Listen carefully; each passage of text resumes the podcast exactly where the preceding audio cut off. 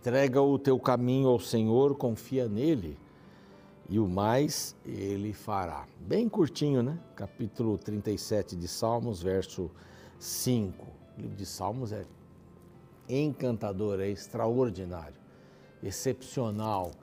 E versos assim só nos animam. Entrega o teu caminho ao Senhor. Confia nele. Ele vai levar você para um lugar bom. Ele nunca, nunca, nunca vai levar um filho a quem ele ama, a quem ele veio, ou para quem ele veio e morreu aqui, para que tivéssemos né, um lugar no seu reino, para que pudéssemos ser salvos eternamente.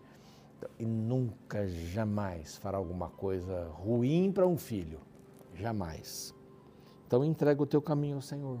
Confia nele.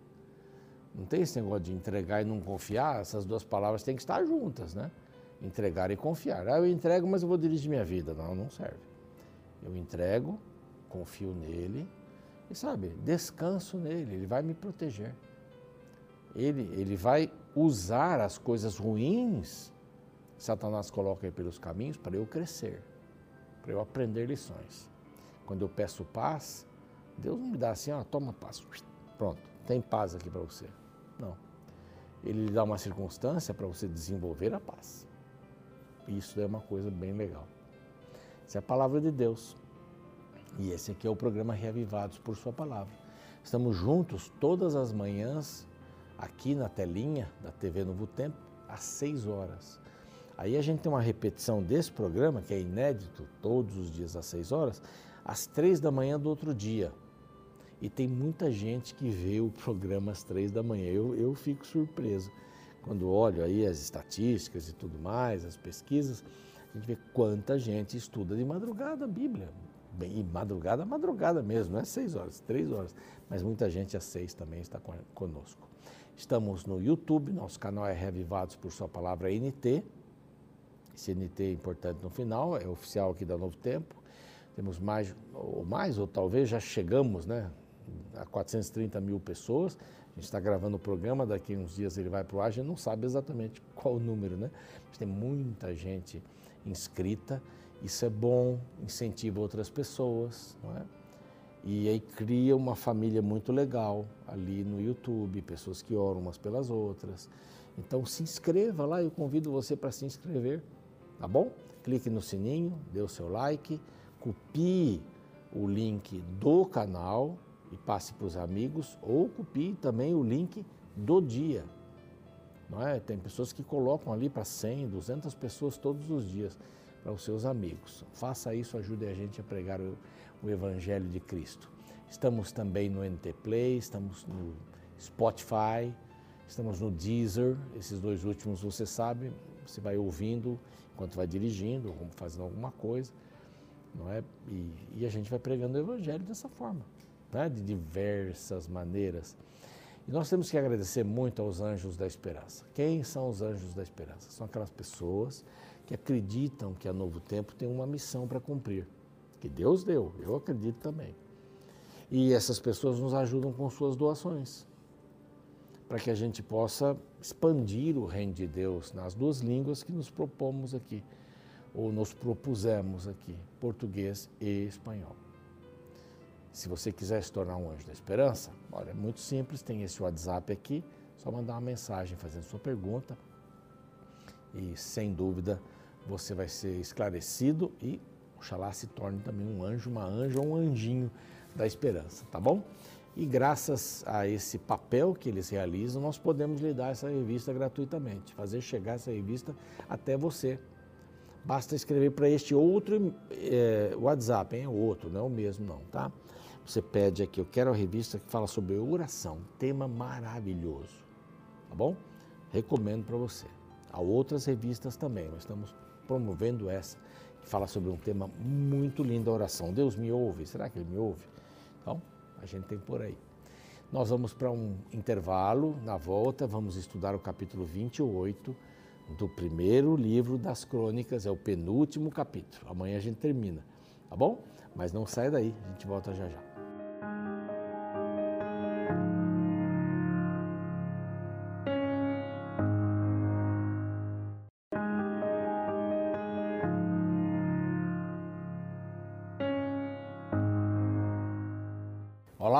Estamos de volta. Este é o programa Reavivados por Sua Palavra, aqui da TV Novo Tempo.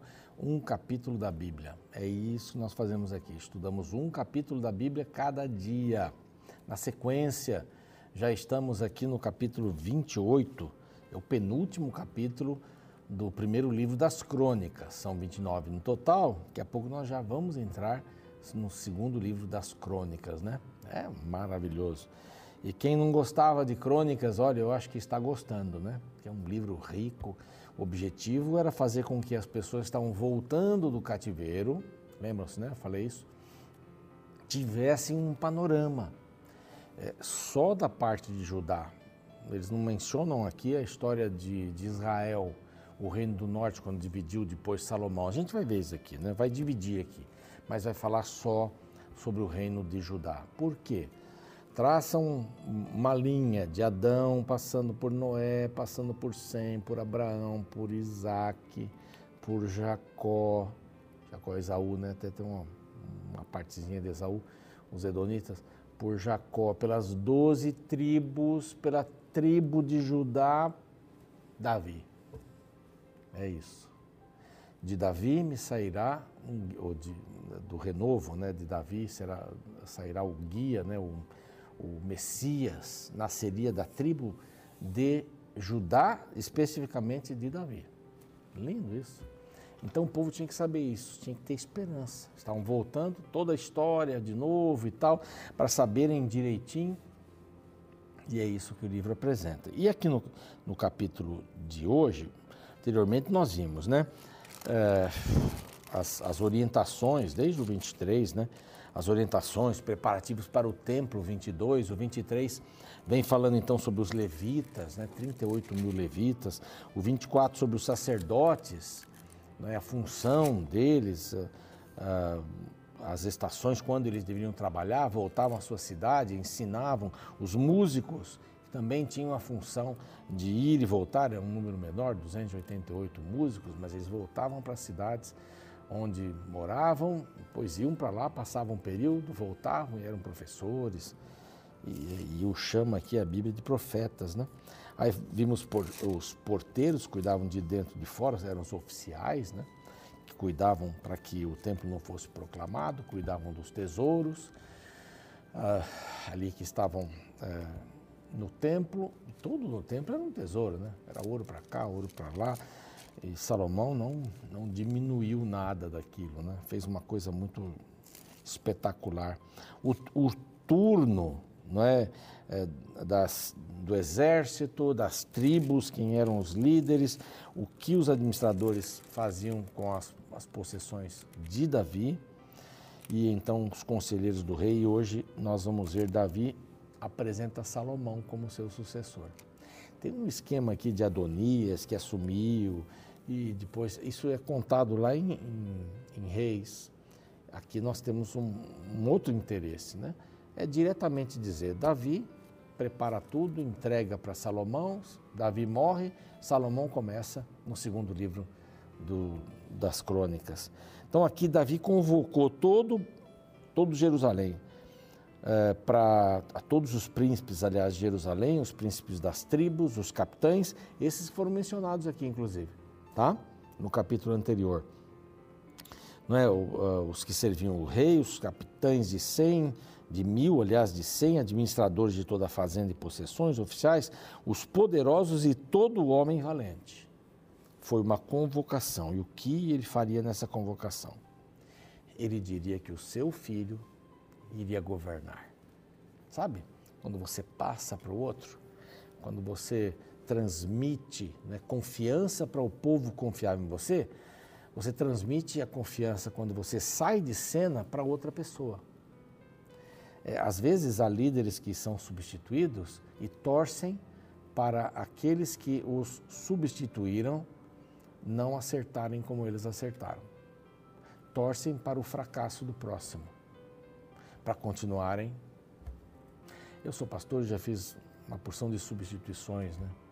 No trabalho. Melhor coisa, aprendi de um pastor idoso, o pastor Armando José Simão Casaca. Morava aqui, a família morava aqui em Jacareí. Essa esposa faleceu agora há pouco tempo. mas a Tereza, não sei se ela me assiste sempre, mas de vez em quando mora lá nos Estados Unidos. Um abração para você, Tereza. Amei muito os seus pais, foram meus pais. E os amo ainda, claro, mesmo estando tendo ficado muitos anos à distância. Né? Mas eh, aprendi com ele que a gente deve sempre valorizar quem a gente substituiu. E a gente sempre deve valorizar eh, quando a gente é substituído.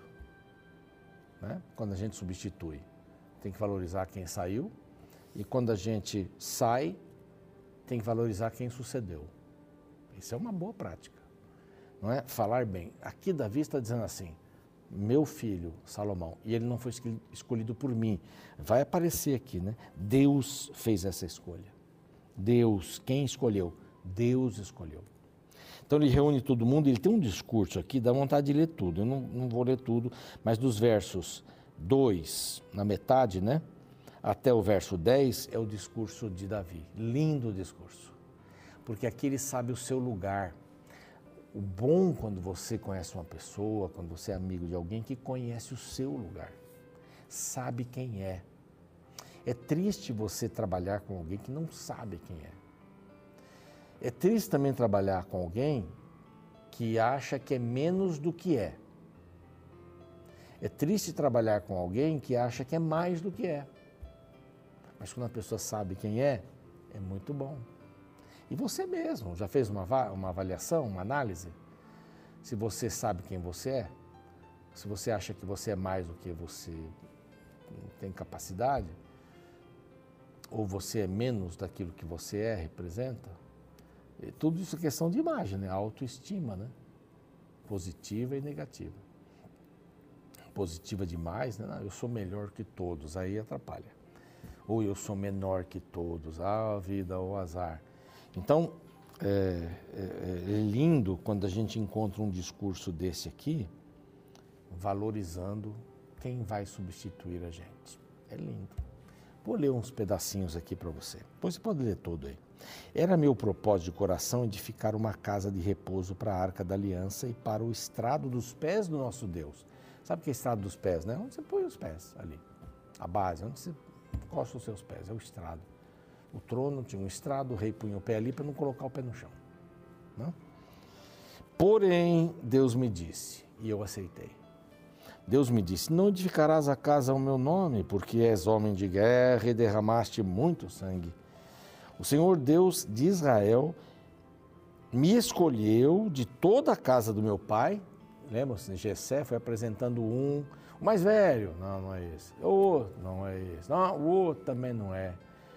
Tem mais ninguém? Ah, tem um lá que está trabalhando com os animais lá. Tá, mas traga aqui.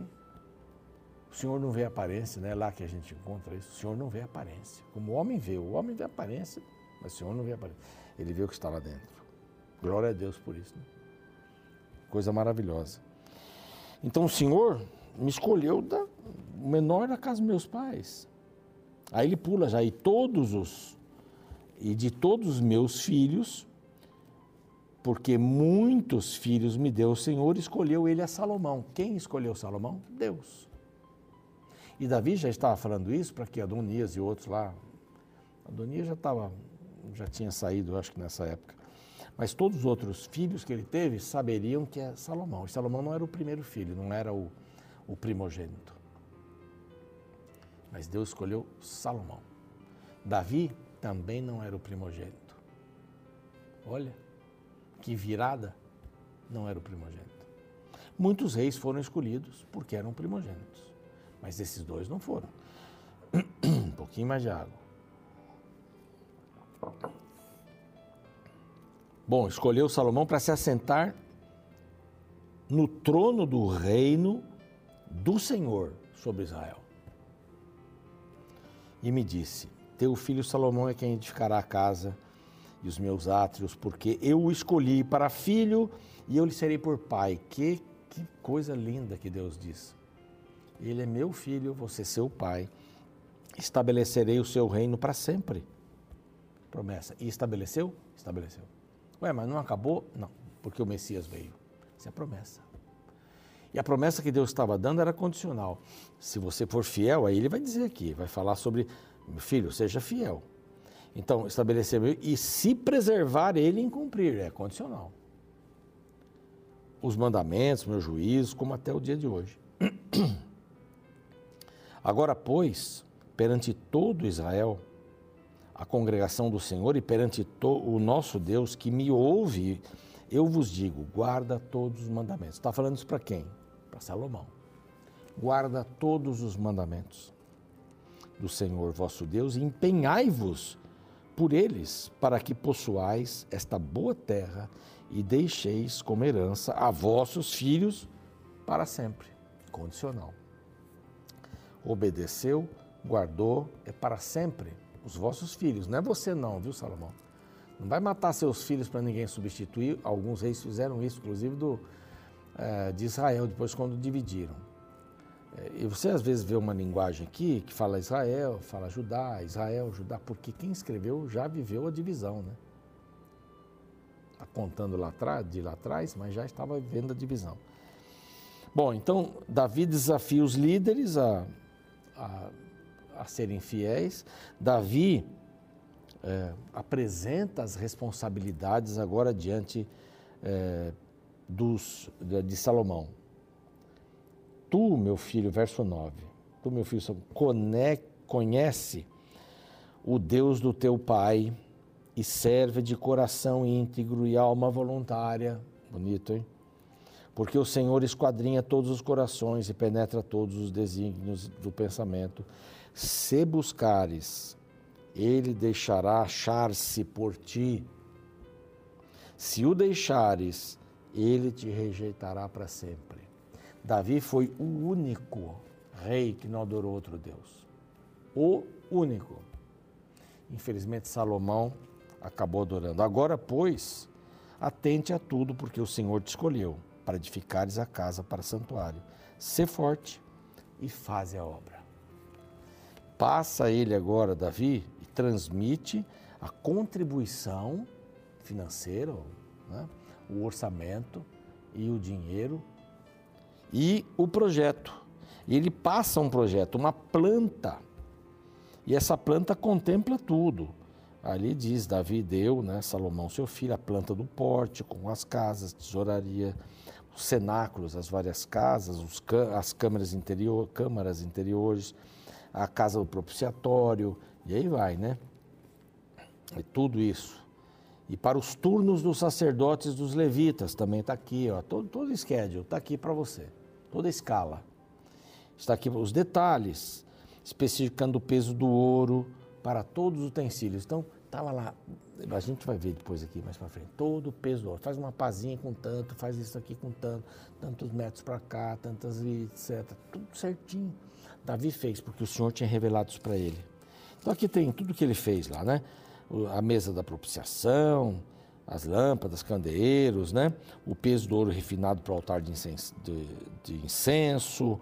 Tudo isso, Davi, verso 19, é, me foi dado, isso aqui que é importante para a gente, me foi dado por escrito, por mandado do Senhor, a saber, todas as obras dessa planta.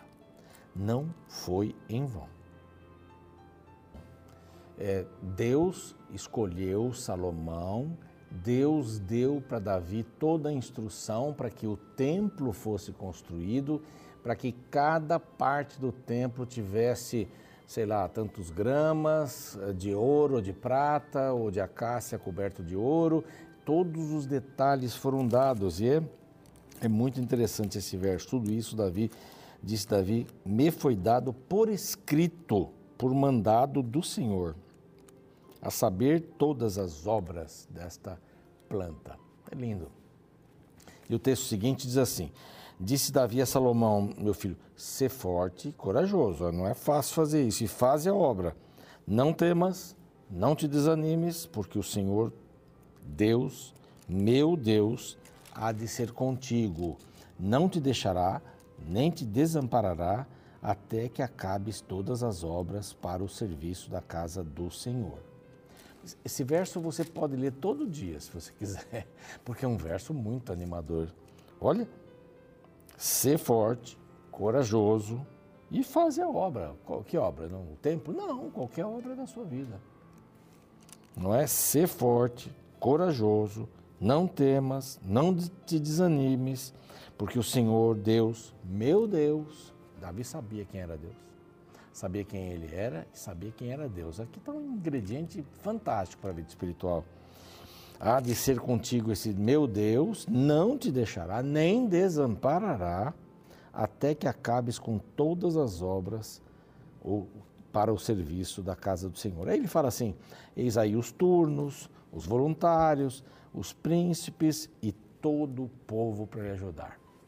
É fantástico o que Deus disse para Davi e Davi passou para o seu filho. A gente costuma dizer tem a faca e o queijo na mão, né? É só cortar, né? É, é simples. Deus fazendo ou mostrando a sua vontade através de Davi para que chegasse em Salomão e agora as ofertas de Davi. O próximo capítulo é lindo, mas termina triste, termina com a morte de Davi. É assim o ciclo da vida. Mas Davi dá aqui ofertas impressionantes e incentiva o povo a dar ofertas também. Vamos orar? Pai, nós sabemos que o Senhor tem planos para a nossa vida. É como se estivéssemos construindo o templo, não? O templo da nossa vida. O corpo, o presente, o futuro. Nós queremos ter também a planta, o mapa, as orientações, e nós encontramos essas orientações na tua palavra e gostaríamos de segui-las. Aliás, antes disso, pedimos ao Senhor que nos ajude a termos confiança nessas palavras para fazermos tudo de acordo com a tua vontade, como Davi pediu para que Salomão fizesse. Também há o verso que diz: Não temas, o Senhor não vai te desamparar, faz toda a obra nós queremos agir desta forma também, sem medo, prosseguirmos para o grande objetivo que é estarmos no teu reino, reino um dia, em nome de Jesus. Amém. O programa fica por aqui, eu sigo. É o contrário, né? Eu fico por aqui, o programa segue e a gente se vê amanhã. Um grande abraço. Existe um ditado no mundo financeiro que diz: pai rico, filho nobre, neto pobre. Tal pensamento revela que a linhagem de um filho não determina seu futuro, tanto para o sucesso quanto para o fracasso. O mundo está repleto de histórias de pessoas ricas que vieram de famílias pobres, assim como pessoas pobres que vieram de famílias ricas. Veja na Bíblia a história de alguém que foi um vencedor, apesar do contexto familiar difícil. Estou falando de Salomão, o terceiro rei de Israel. Conhecido por sua sabedoria, foi ele quem construiu o primeiro templo de Jerusalém. Seu nome aparece cerca de 300 vezes no Antigo Testamento e 12 vezes no Novo Testamento. O reinado de Salomão se estendeu por 40 anos em Israel. Os estudiosos discutem se o seu período ocorreu aproximadamente entre 971 e 931 ou entre 960 e 920 a.C., sendo a primeira possibilidade a mais provável. No capítulo 28 de 1 Crônicas, encontramos o um momento em que Davi apresentou Salomão diante do povo de Israel, afirmando a forma com que ele foi escolhido por Deus. A partir do verso 5 lemos: E de todos os meus filhos, porque muitos filhos me deu o Senhor, escolheu a Salomão para se assentar no trono do reino do Senhor sobre Israel e me disse: Teu filho Salomão é quem edificará minha casa e os meus átrios, porque o escolhi para filho e eu lhe serei por pai. Agora pare um pouco e vamos voltar no tempo. Salomão foi o segundo filho de Batseba. Esta foi a mulher que adulterou com Davi e teve seu marido assassinado. Ou seja, o contexto familiar no qual Salomão nasceu foi muito conturbado e tenso. Ele tinha tudo para ser um filho revoltado com seu pai e desrespeitoso com sua mãe. Porém, Salomão escolheu o caminho da sabedoria. Ele superou o passado e conseguiu construir um grande futuro. Através dele, grandes obras foram feitas, e até hoje ele está imortalizado como um dos grandes reis de Israel.